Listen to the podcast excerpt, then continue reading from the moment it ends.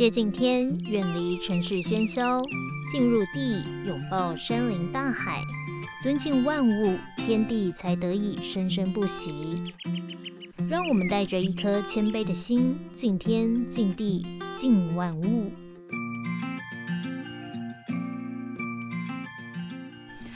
Hello，各位听众朋友，大家好，欢迎收听这一集的 Podcast。那这一集我们敬天、敬地、敬万物，要延续上一集的内容。大家还记得上一集在说什么吗？上一集呢，就是在介绍我们这个呃被遗忘的部落，位在宜兰的这个乐水部落。介绍这个部落的名字的由来，还介绍了就是曾生二理事长如何让这里的产业一步一步的发展。那今天这一集要介绍什么样的内容呢？哦，今天这一集很精彩哦。今天这一集呢，要来跟大家介绍就是嗯，理事长跟部落青年的相遇。那这些部落青年呢，又对于这种地方的产业发展。做了什么样的工作内容？从一开始的不知道怎么做，到后来的变成兴趣，变成一种工作上的成就感的一个发展过程。那另外呢，今天这一集还有加入了，就是当地在发展一些产业特色的时候呢，其实这个文化部分就是相当重要。那在当地是泰雅族嘛？那泰雅族呢的这个猎人文化到底有什么样的一个内容呢？哎，我这个猎人文化，其实在那个时候我去采访之前，并没有想到要访这样的一个内容。只是那个时候我们就聊天聊一聊，发现哎，在旁边听的这一位大哥。竟然是一位很厉害、身怀绝技的猎人，再不访一下怎么可以？所以就这么意外的收获了哦，收获到了一个实实在在的猎人。那我觉得出去采访很好玩的，就是你有时候会发现到在你意料之外的一些很独特的内容。那今天的这个猎人文化呢，就是我意外所收获到的内容。很开心，哎，对了，关于这个热水的采访啊，我后来再回来，大概过了一年后吧，将近一年，就是我还有遇到那一位部落青年，他来我们电台来宣传，好像是竹笋节的活动吧。我记得那时候我刚采访完他的时候，他说希望我能去参加这个竹笋节，那他也有记那个时间。就是什么时候举办给我，但是就是我这刚好有事，很可惜。然后后来又看到他来，我就是非常非常的开心啊！马上跟他打招呼，那他竟然还记得我是谁，我真的是非常非常的兴奋。这样子，好，这也是采访的时候的另外一个成就感啊，就是会遇到一些跟你很聊得来，然后再重新遇到的时候呢，他还记得你这样子，还蛮感动的。但也有不记得的啦，这个我就不提了哦。我想很囧、很尴尬的事，大家都有吧？OK，先来听段音乐，待会回来就来进行我们精彩的节目内容喽。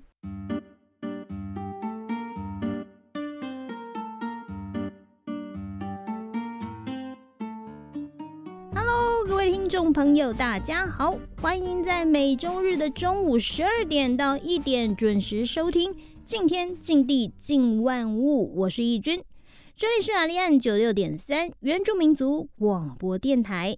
在上一集，我带大家来到了位在宜兰县大同乡的被遗忘的部落，叫做乐水部落。听乐水社区发展协会的总干事曾胜二来讲述乐水部落中的。东垒、马伦、智脑三个部落的迁徙过程与一些历史故事，以及部落是如何因为风灾与国家政策的改变而进入了二十年的交通黑暗期。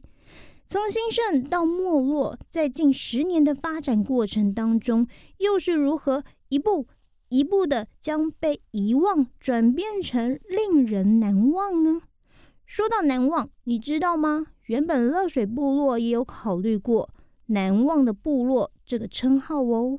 刚刚有提到一开始好像想了五六个名字哦，可以分享一下有哪些考虑过的？呃，有有有人写怎么样啊？这个难忘的部落。嗯，哎，好像也不错呢。对，那有人写好像什么那个呃可怜的部落，啊，这不，哎这有对点太，有人写遥远的部落，啊，哎还有更遥远。的。对对。对，呃还有就是哎。哦，这个还可哎对，也好像有嗯。被被看见的部落。是。那我们就是把这故事跟他分享之后呢，我们就选择了就是这个被遗忘的部落，也就是说我们曾经风光一时，那已经被他遗忘了。为什么被遗忘？我们想用这个怎么样这个名称呢，来勾起哈、我们部落的回忆，跟让外面的朋友啊能够怎么样了解这个热水部落它的一个生命史，它的一个怎么样成长史，是这样子的。在访谈的时候，我们虽然对“可怜的部落”这个称号一笑置之，但对从小到大在这里成长的曾总干事来说，这却是他最深刻的感受。他从求学时期就可以感受到这里的没落与其他部落的差异。我在高中就开始感受到我们的部落哈很可怜。有一次呢，我在高级啊，啊国中了，应该是国中的时候，国中了，对，我在对对岸那个白道桥啊，是然后呢下车，那个水这个这个水有没有？远方看很小嘛，我们这样要过的时候，哇，原来很大，没办法回家。哦，想我爸爸从那个山上哈嗯，看到啊，你我们在那边在要准备要过水，嗯他一定想已经是我他他的小孩子了，嗯我爸就从山上这样啊走下来。啊，在骂我们呢，说你们真的不要命，怎么样？然后他来过水呢，把我们，然后我们就一起过水这样子。是哦，嗯，所以我想说，这个部落怎么变这个样子？对啊，一般部落回去也不用这样子，对呀跋山涉水。对呀、你都而且要命哎，你很多人被水冲走啊。那这个就算和就是没有那么湍急，也是对呀、我的那个表姐是被水冲走了，国中的时候。真的有。对呀、哦，OK，所以说这个部落，我连自己也讨厌自己部落。年轻的时候对因为他也很落觉得部落，他很落后，大概是整个我们全全乡最贫穷的部落。嗯对，我们这个部落穷到连派出所都跑掉了。嗯，落差好大哦。那本来都建在这，现在又完全又都没有。对，其实我从国中、高中开始就就已经有一种想法说，这个部落、呃有没有可能就是跟别的部落一样？嗯嗯，嗯，别人已经买野狼了哈，我们连脚踏车都没有。嗯差这么多。对呀、嗯我国小的时候，我们连脚踏车买不起，可是别人的部落可能已经开始可以贷款野狼了。从小我的父母亲就是这边道地的在地人了、嗯所以我从小就在这个地方生长的，嗯所以说我这个部落的辛酸哈，我都曾经经历过嘛。嗯所以我这个年纪以下的都不会讲答案的话，嗯我这个年纪以上的可以跟耆老沟通的，嗯，就是我这个年纪以上的刚好是个分水岭。分水岭，所以我衔接了这个呃文化跟现代的这个轴心呐、嗯是这样子的。那你也经历到，可能大家都要去外面发展的。对，我是其中一个嘛。你是对，那衔接的部分我刚好也衔接到嘛，嗯就像以前呃结婚以前去打猎，嗯。以前那些嘎嘎的，我呃我国小的时候我都有经历过嘛，嗯。所以我还是有印象。嗯。而且他们没办法，他们他们这个年年轻，对不对？一长大就啊就吃麦当劳了。对，我们我们电台的原住民的同仁都这样对子，对，都这样，整个汉化的很严重，所以呢，我国小毕业就是下去念书了嘛，因为嗯部落没有国中嘛，是，哦，然后我到了高中就去念官校嘛。嗯，哦，你是对对对，我我对我哦。去我去我去念所以也是出去一阵子，对那个正战学校，就台北那个北投复兴岗啊，哦，正战学校，哦哎，哦，所以呢，我很早就在外面去学习了。嗯那那我官校毕业之后呢，就在部队啊服役了二十年。嗯，我回来的时候，我已经四十四岁了。那应该也是在外面有定居了呢，对对对，将近差不多呃二十五年了。哇，很久哎，对对对对，所以我从小孩子哈，逢年过节才回来，对啊，因为我十三岁、十四岁离开家里嘛，嗯就到外面念书嘛，嗯然后叫他紧接我去当军人嘛。嗯，想不到吧？曾总干事竟然是军人出身，更令人想不到的是，他与部落青年，同时也是乐水社区发展协会的初创成员吉瓦斯斗烈相遇的方式，竟然是路过。可能就在部落救我们而已吧。然后他也是只是半路说骑摩托车哦，他第一次看到我的时候，我刚好在在做故宫的那个重点部落，就是要做那个那个这个木屋啦，做一个传统建筑。我只是去参加一天一天有工钱的那种，他就说，哎呀，很可惜，可能他想说很可惜，说。哎呦，我我他要准备编一个一个计划，那我们想找个几个年轻人，他说要不要来这样子，他就想说要不要来，我们来一起帮忙，然后年轻人来有点薪水这样子，然后我想说一个月有两万块不错了啦，那我就就一起加入，那就这样子这样子一直跟着他，跟着遇到，真的啊，就在部落这样子，我也是毕业闲晃啊，本来要去当兵啊，对，本来要去当兵，可是就没有去。本来是因为觉得说有工作做，有工作做就好了，我的想法有工作做就好。但是现在是一玩玩到有兴趣就想工作了，对，对这个东西有兴趣的我就会在这里。客人玩啊。对，就所以一直到一直到现在已经十年了，我们大概在这边，我在这边也是也十年了嘛。那我觉得我的感触是觉得说，从从以前我刚进来会觉得，哎，这部落真的也没什么，还好真的是就这个总干事他从一开始带我们起来。那本来我的电脑方面、文书方面本来也不会，什么都不会，因为我也是高中毕业，很多东西文书处理都不会。但是也是他一步一步的教我们。那之后呢？文书处理那个那还好，就之后就教我们教到对对对行销，甚至对甚至到办活动那种大型活动，它也是都是这样，我们一步一步。但是最重要还是要团结啦。我想大家都应该跟吉瓦斯一样，经历过那一段刚毕业时的恐慌期吧。不知道自己找不找到工作，不知道自己的下一步该怎么走，不知道方向，不知道未来的超迷茫。这个状况，我想也跟乐水部落刚开始发展的时候一样吧。以前啊，也是他总干事一个人自己在动而已，一个人就是当傻瓜，一直在动，一直在动。然后发传单也是他一个人当，就一个人发传单，甚至我们就几个两个年轻人，然后就叫我们来帮忙。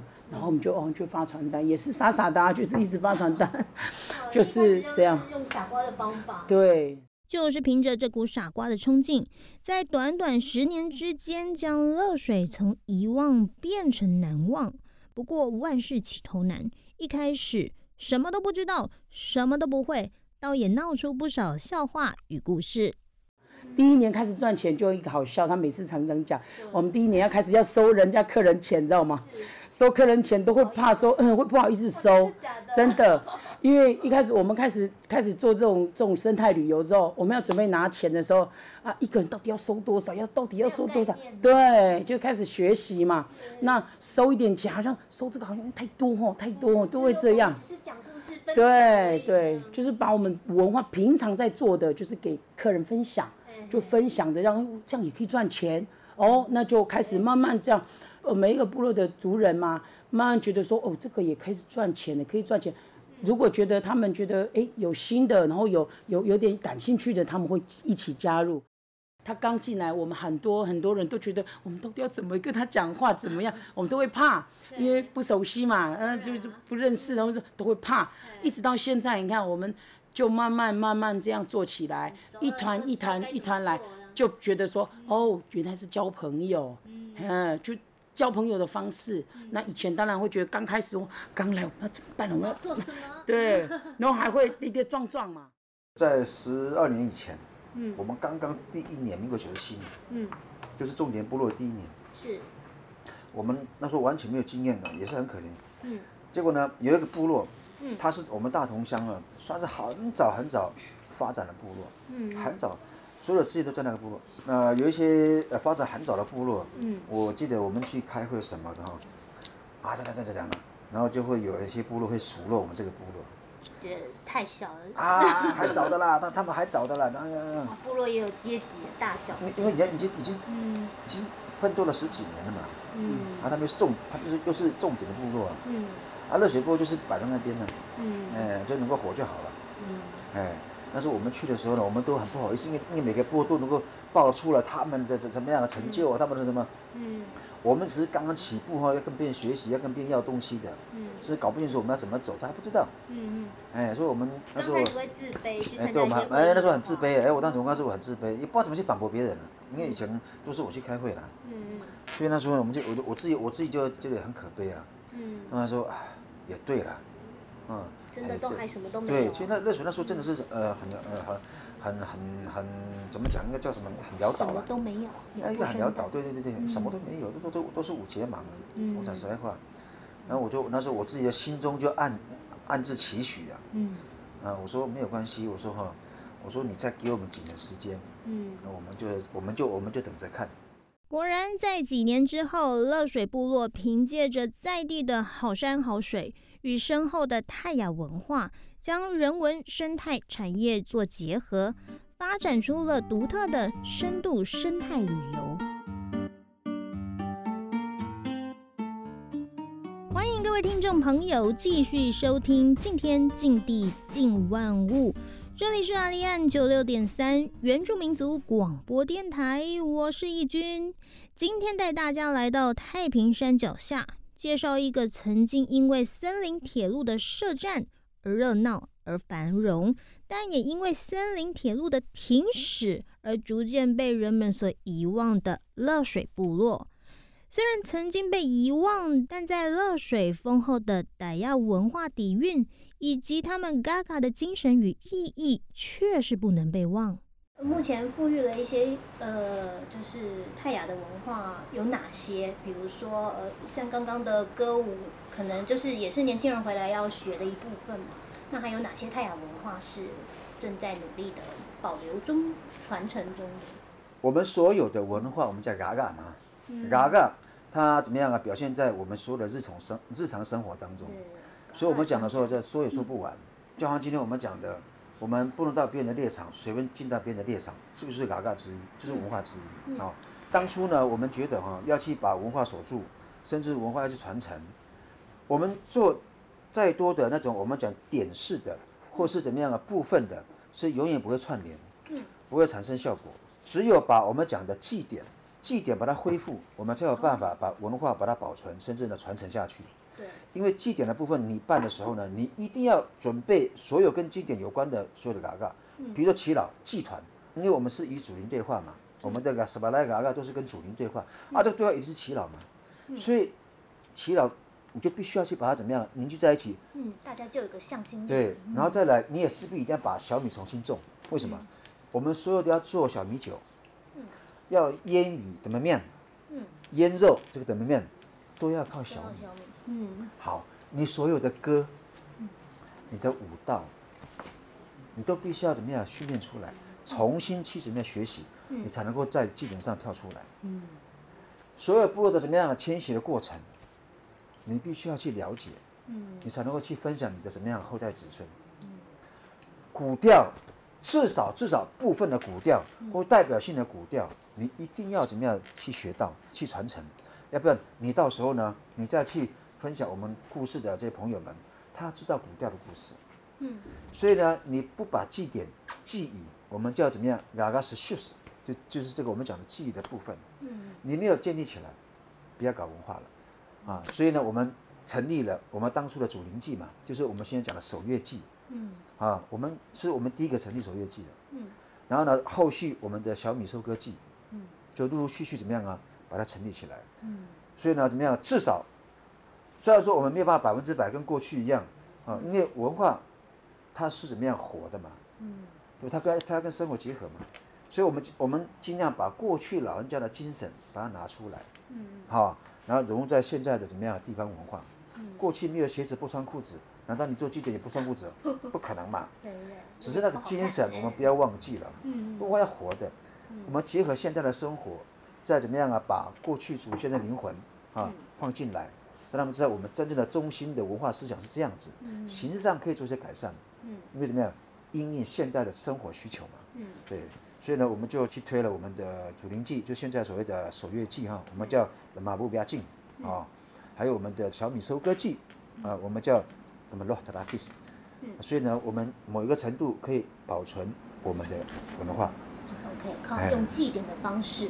来凝聚大家的力量，以及祈祷的部分。对，那年轻人部分就是多开设一些课程嘛，可能在祭典前这样。所以在这个过程前面呢，都必须要经过一些我们讲的学习嘛。嗯。这个学习你就会开，必须要开必要的课课程嘛。嗯。对。目前这样几年了？我们从九十七年开始来做部落营造嘛，到现在你看看嘛，已经快十十二十二年了嘛。连续都有。过去几年没有办了，因为祈老过世怎么样哈？因为过世不能够办的，反正像这种祭典哈，有人过世了，部落发生什么重大灾难是不可以办的，嗯，不可以办的，要可能要改成另外的了。所以呢，有些时候呢，部落的情况不好的时候呢，他也不见得会办的。嗯，像今年虽然有办，都是比较小型的。嗯嗯，对对对对。部落哈，真的要永续经营，不能够死在过去的传统的文化思维。嗯文化呢要保存下来，但是要活用。嗯文化不能够脱离怎么样啊现实的生活。如果说死守传统文化而不强调地方文化，你会死在那边。所以第一个文化的概念我们要活络起来。第二个呢，我们要懂得怎么样啊结盟。因为一个部落的资源跟条件是有限的，所以呢，我们要懂去结盟。透过怎么样啊，我们人事地物的结盟，让呢这个区域的概念，把这个资源跟能量扩大，把饼做大，大家都可以怎么样啊？一起透过联盟的这样一个怎么样啊？合作的成果，一起来分享我们的成果。就好像我们在做房子一样嘛，你一个人再有怎么大这么再大的力量，你一个人是没有办法把横梁挂上去的。一定要这两个人以上。所以，即便是两三个人，身体很虚弱，只要是两三个人都可以把横梁挂上去，不需要有多大的力量。所以联盟很重要。嗯。所以呢，这个部落热水部落哈，那么现在就是说，除了他们持续按照之前的怎么样那个规划来继续往前走之外呢，他们也发现到，那么一定要结合呢周边的力量，所以呢，这个部落呢就慢慢怎么样啊，来推所谓的区域的策略联盟。所以刚才我们去乡公所开会嘛，就是要推出我们部落跟英式部落跟南山部落、这三个部落呢来推呢，我们讲的生态旅游的策略联盟。开始联盟周边，用周边的怎么样这些资源啊，来变成大家的资源，来产生这个所谓相乘的力量。嗯，好，嗯所以呢，这个部落呢，它有两个重点要做。第一个就是呢，往所谓的怎么样啊，食农的体验，所谓的友善的啊产业来迈进。嗯嗯而第二个呢，就是呢，结合呢周边的部落，来共同来推我们讲区域型的产业，嗯把力量做大。对啊，所以呢，一个部落或者一个区域的传承很重要。嗯，跟一个我们讲的互动跟分享，彼此互相帮忙。嗯，啊，我们要去把这些老东西好的保存下来之外，传给后面的人。嗯，然后以文化为基础，啊，来怎么样去把部落产业呢，来去做所谓的文化产，我们的族群几个部落，把它团团结一下，把这个相关的资源把它整合起来，啊，把力量变大。因为现在所有的很多的活动或是我呃祭典哦，都是吃吃喝喝的，嗯，都是要去游游客就要这样，对呀、所以这根本就已经有时候都已经取代到文化的本身了，嗯。就取代掉了，所以我觉得很可惜。所以我们就是回复过去，就是说不要有那个商业行为的的情形下来去做我们的那个呃祭典。所以即便有，我们都是用邀请的、就邀请像你们电台的，你们不是呃那个游客啊，嗯，不是去请一些像这个文化团体的，嗯啊，或是我们讲的这些文史工作者，嗯，可以交流啊，可以交流，可以帮我们，甚至我们请旅行社的老板他们过来，对，反正我们是我们是不卖商，我们是不不去卖那个什么什么的摊位，那个嘛，全部都在搞那个，你知道吗？对？那你们来去对对，嗯我们进行仪式的过程呢，就是你就不要你就不要去影响我们，我们做我们的。那同乐就是礼数结束之后，我们特别设定的一个什么，比如说文化展演，嗯歌呃歌舞啊，或是青彩小米啊，或者导览解说，这个这个就是我们一起共乐的部分。那祭典嘎嘎的部分呢，就是就是我们自己，你们不要去触碰它。嗯，所以办活动也是最主要，就是让这个文化保留自己本来的我们想透过他们呢，帮我们传承这个祭典是我们有在做的，嗯我们的文化是这样子，透过这些有人可以帮我们传出去。对啊，现在蛮多祭典都已经做的太大众化了。乐水除了会透过祭典来延续传统文化，也开始推广母语教学，搜集整理部落过去的史料，建立部落生态环境的资料库，盖起了传统建筑，推广泰雅族的传统编织与歌舞，也教授部落青年打猎与架设陷阱等技巧，一步一脚印地找回部落的历史与文化。而刚才为我们演唱的族人达吉路瓦，但其实就是一位傣亚的猎人哦。现在我们就来听听看他是如何用陷阱来猎山猪的呢？我们就是要看那个脚印了。啊，啊，如果我们上去，哎，有脚印，一直好像常常走的，脚脚脚脚印还是新的，动物就是在这个附近了。对，如果说脚印走了很久了，好像几个月了，好像十几天的，我们也会看得出来啊。对啊，如果山猪常常在走的话，我们就会换陷阱。对，如果用陷阱的话，我们都是用九重的树，用那个去换那个陷阱啊。然后我们换陷阱的是，当然是一定要先看那个动物的路啊。哎，动物路，的路怎么看？你们怎么？你要看那个脚印啊。嗯。有脚印就是知道，哎，这个山猪走的。嗯。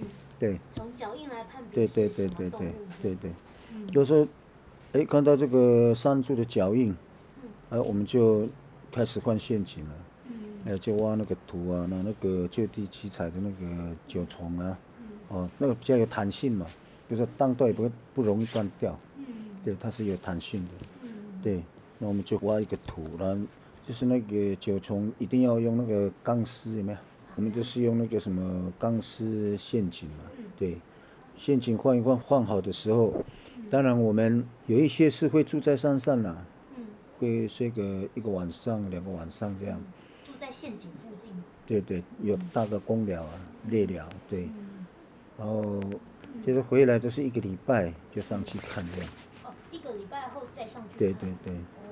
如果运气好的话，就会当到了。运气不好的话，还是要继续。其实，在采访当天，飘着毛毛细雨，很可惜的没有办法到山里面去体验猎人的生活。亲眼看到他们所设的陷阱，更别说是看到山猪的脚印了。不过达起路瓦旦说，他们只会开放部分的猎场给游客来体验，真正的猎场可不是开玩笑的。只要稍不注意，危险随时会发生。尤其是面对长期生活在山林里的野生动物，所以他们通常会训练狗来猎山猪。靠着狗灵敏的鼻子、迅速的反应与动作，为他们省事不少，但也为整个的狩猎过程增添更多的刺激性。带狗是比较刺激了，因为因为狗在咬山猪的时候有没有？我们人就要到了，哎，到的时候马上要刺啊。哎，如果碰到公的，公的牙齿很大，你如果跟狗打架很久的话，搞不好会伤到狗。哦，对，你们就要在旁边。对嘛，就是狗在叫追逐的时候，我们猎人就马上跑过去啊。对，如果太晚的话，怕有那个山猪的牙齿有没有，会伤到狗。很尖。对，所以我们就马上刺了，放在那边让狗去咬，这样子对。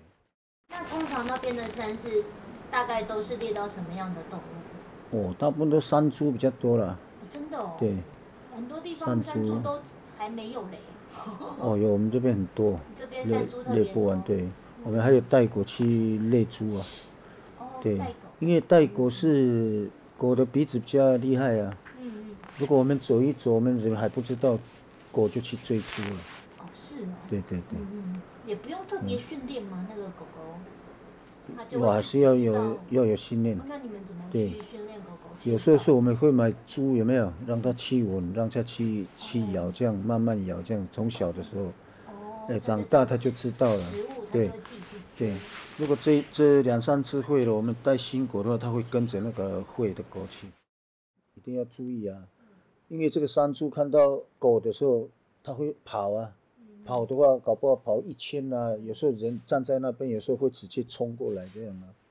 对，如果碰到大的猪有没有？狗有时候不敢咬，哎，不敢咬，太大了。可是那个山猪，如果说狗在围它的时候，看到人，它不会去理狗了，它会冲冲着人来这样。它看到人就很讨厌人了，嗯，它就会冲冲向那个人。所以说我们刺刀一定要先放好，要准备好啊。万一他冲过来，我们一定要刺啊！对，也都没有傻傻的不知道了，有时候冲过来的话就完。当猎人真的很不容易哦，就算你已经锁定目标，但这个目标还很有可能反过头来锁定你。重达百斤的山猪在山上追着你跑，这可不是开玩笑的。所以，通常猎山猪是需要三四个人组成一个团队，猎到山猪的几率会比较高。但是达吉路瓦旦的儿子却反而是一个人入山猎到山猪的几率比较高。他都是一个人去啊，所以只有他。对，很少人去，大部分都是三个、四个，最少都是两个这样。我们演出没有嘎嘎，如果说我们两个跟的不好，再去也是抓不到。嗯。对，就这样子。对。如果说哎，我跟他去，哎，我跟他好像比较合嘞，可以拿到，就这样子。对。因为我们这个从以前就是有嘎嘎的，从老人传传这样子对。那那个你们鹿山有什么仪式吗？以前，但是现在的孩子是不会去做那个了不会做，不会去做那个。以前有。对，因为以前是以我们的头目老人嘛，都都有这个嘎嘎有没有？啊，都会去。但是我们去换陷阱的话，我们还是会了。去换陷阱啊，去山上跑陷阱有没有？啊，不管现在的孩子啊，他们自己也会去讲啊。就算不会，他们就是用那个意思有没有？啊，用酒这样，他们自己会这样讲，那个还是有的。对他，虽然说他们做的不是很完整，但是他们有那个心说，哎，知道我们这个有哪个哦，他们也会这样做啊。对，就是反正就是上山要存着一颗敬畏的心。对对，表示说你这样做的话，做的话是比较好了。对，跟跟的也比较好，比较会说，哎，我们去晃了，就是会有会有东西这样子。对。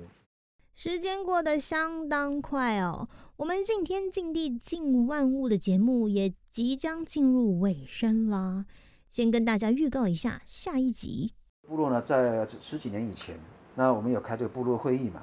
嗯，那开部落会议呢，我们就跟部落讲，我说我们现在你看看，我们用劳力哈来去赚钱。嗯，你一生当中啊，你有多少时间可以去卖劳力？嗯，你到了五十岁、六十岁，嗯，就差不多了，对不对？对。可是生态资源跟文化资源，你到了七十岁、八十岁都还可以用得到，嗯，对不对？你来讲述部落的故事，你八十岁一样可以讲啊，嗯，对不对？我们的生态跟别人分享，嗯，这个生态这个植物，我们要怎么去使用它？嗯，我们用在我们的狩猎文化，用在我们的求生技能，嗯，用在跟部落的文化的连结。你到七八十岁，只要你能够走路，你都可以讲。我们为什么不去推展这种产业？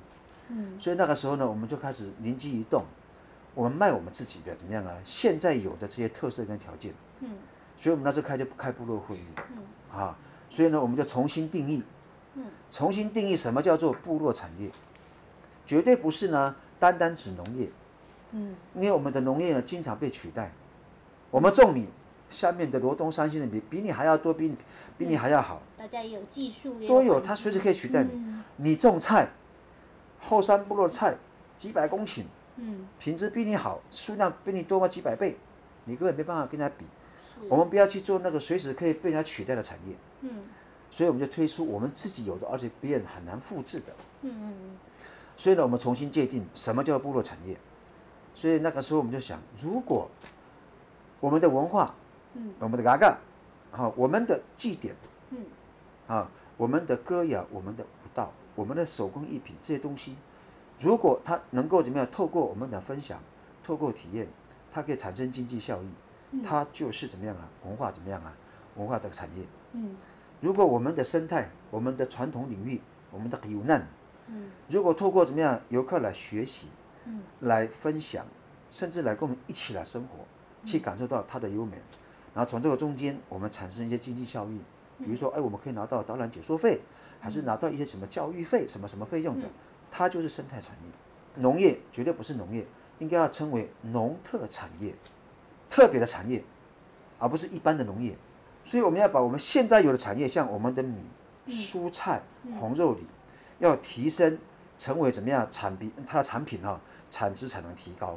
所以我们要把它怎么样产值哈、提升起来，提升到像有机无毒的友善农业，嗯，它才会把这个品质提高起来嘛。嗯，品质提高，自然它的价值一定会提高嘛。嗯，对不对？